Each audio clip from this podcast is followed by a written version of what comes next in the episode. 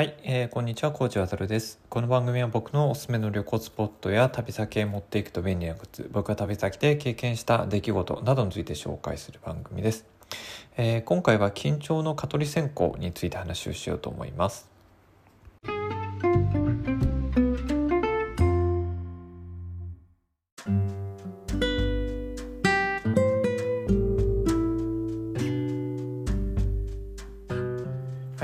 今回はですね緊張の蚊取り線香について話をしようと思います。まあ、あのなぜこの番組で取り上げるのかというと、まあ、そんなに大きな強い理由があるわけではないんですけども僕自身はあのこの蚊取り線香というものは結構田舎の記憶と結びついているので。あのそういう意味では、まあ、旅とはあの必ずしも無縁じゃないかなと思って、えっと取り上げようかなと思いましたあと後ほどちょっと紹介するんですけども、まあ、ちょうどこのタイミングで取り上げようと思ったのはあのたまたまちょっと目にする機会があったからっていうのもありますしこれからあの本格的に夏になっていくにつれて、まあ、蚊取り線香の季節だなっていうところがあるのであのちょっと話をしてみようと思いました。であの、まあ、緊張の蚊取り線香あの非常に有名なのであの知ってる人も多いかなと思いますあの鶏のマークの、えー、と蚊取り線香ですねであのただ注意注意点というわけではないんですけどもまあともすると誤解しがちになるのがこの緊張というのは別にあの会社の名前ではないんですね緊張というのはあくまで商標名なんですけども、まあ、非常にこの商標名が、まあ、知れ渡ってるというところになるのかなと思います。で正確にはですね、えーと大えーと会社がですね大日本女中菊というあの会社になって大阪にもともと本社を置いている、えーと会社でこっちの会社自体は1919年大正8年に、まあ、創立を設立されているんだそうです。ただあの厳密に創業はもっと古くてですね1885年だというふうに言われていますで現在のまあこちらの会社はまあ衛生薬品だったりとか殺虫剤防虫剤のまあ製造販売をまあ今も行っているという会社になるみたいですで、まあ、ここであの発売している製品の中でまあ有名なのが、まあ、緊張のあの商標名で知られている蚊取り線香ということになるかなと思います。であのいろんな種類が、まあ、蚊取り線香に関してはあるんですけどもあの渦巻き型よくその、まあ、蚊取り線香というとオーソドックスのは渦を巻いてるやつかなと思うんですけどもこの渦を巻いてる蚊取り線香を、まあ、世界であの初めて、えー、と発売したのがあのこの、えー、と会社になります。まあ、その時に緊張の、まあ、渦巻きっていう名前ですかね、えー、と発売をされてあのいるのかなと思います。でえーとまあ、今回なぜあのちょっと取り上げようかなと思ったかというとあの、まあ、これをちょっと目にする機会があったからなんですね。でどこで目にするしたかというと実は雑誌のその次回のあの雑誌の付録として、えーと宣伝されるのを見たというところになります。これあのムック本ですかね、まあ、だからその独立あの何かの雑誌の特集でというよりは本当にその緊張の夏120周年記念スペシャルブックということで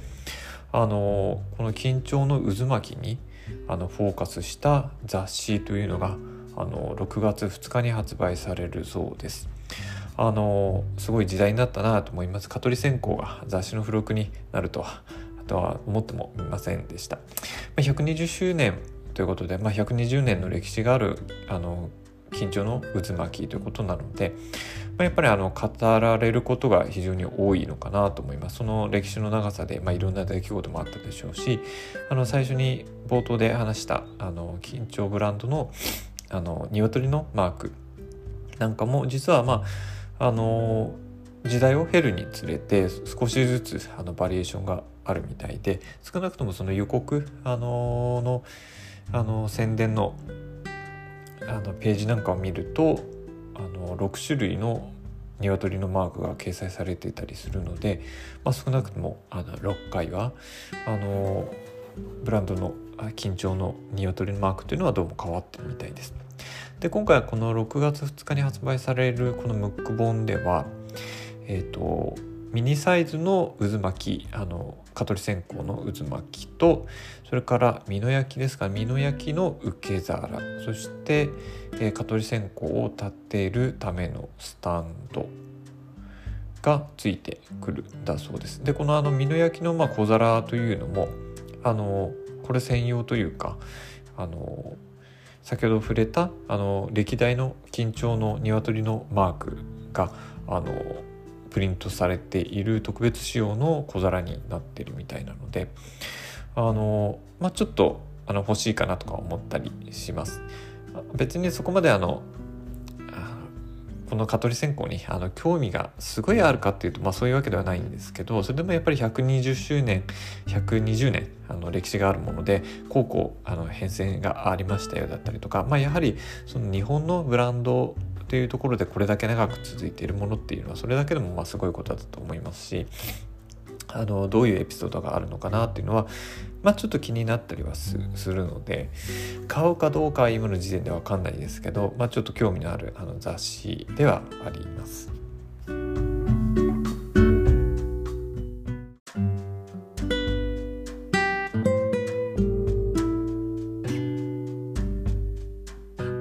はい、で僕自身とこの、えーと、緊張の渦巻きですね蚊取り線香との関わりっていうとまあ実はもう今はないんですけども昔やっぱりあの子供の頃にあの遡ります。あの僕は父方のえー、っとですね祖父母が岡山に住んでいたのであの夏になるとよくその帰省というかですね夏休みになると岡山に行ってたりしました。本当にその岡山といってもまあ広いですけども、まあ、鳥取の境に、まあ、近いところにあるようなあのだいぶもう山の中ですね。で、まあ、あの例えばどれぐらい田舎かというと,、えーと、電車が単線ですね。あの要は行き違うことがなくってあの線路が1本しかない。あの鉄道あの電車が通っていてそしかもその電車も、えー、と3時間に1本とかしか通らないような本当の田舎あの典型的な田舎です、まあ、やることといったら、まあ、山遊びか、まあ、川遊びみたいなそういうような場所に住んでました。でそうですね。まああの畑仕事があったりするとイメージ的にはなんか蚊取り線香炊いてるイメージがあるんですけどもあのご多分に漏れずそのうちの田舎もですねえっと夏になると、まあ、夏に帰るといつも、えー、蚊取り線香が炊かれていた記憶があります。で特にまあ子供の頃の時なんかは夕方とか以降ですね外であの花火とかあのしてたので、まあ、そういう時にもこの蚊取り線香っていうのは炊かれていた記憶があります。これは本当に多分あの緊張の渦巻きだったと思います。あの緑色の蚊取り線香だったんで。ねと思うんですけどもでもまあそういう意味ではその自分のあの子供の頃しかもその岡山というような特特あの特定のあの土地の記憶と結びついたアイテムになっています。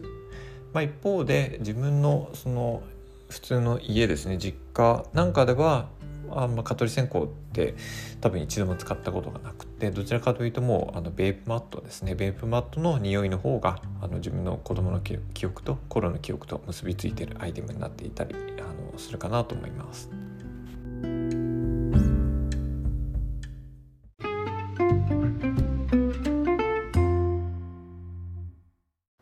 はい、というわけで今回はですね緊張の蚊取り線香について話をしてきました。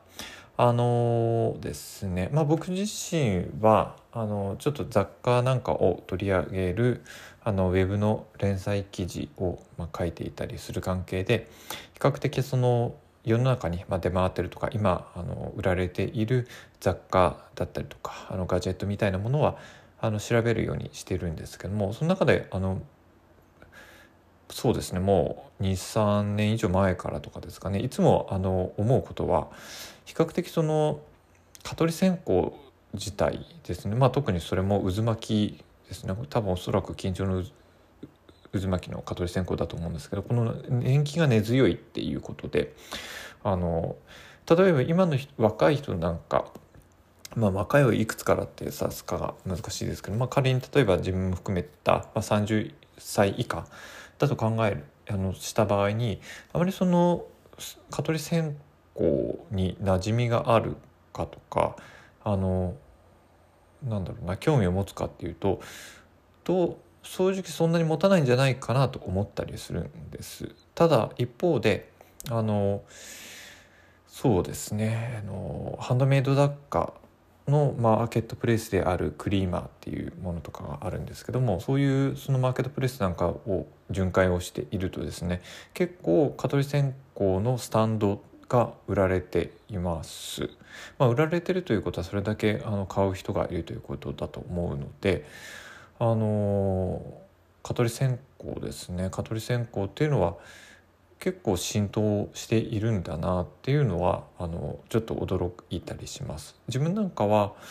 あの蚊取り線香は一度も使ったことがないです。その岡山の田舎で使っているのを見たぐらいで自分自身が使うってことはないんですけどもこれだけその関連する商品が売れてるということは実はあの結構使っている人が多い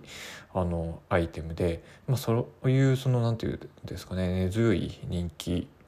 とか浸透をしてるというものがこのまあ120周年を迎えるぐらいのその歴史の長さにつながってるんだろうなっていうふうにはあの思ったりをしています。はい。というわけで長くなったんですけども、今日は、えーと、緊張の蚊取り線香について話をしていきました。えー、また次回もお聴きください。コーチはトルがお送りしました。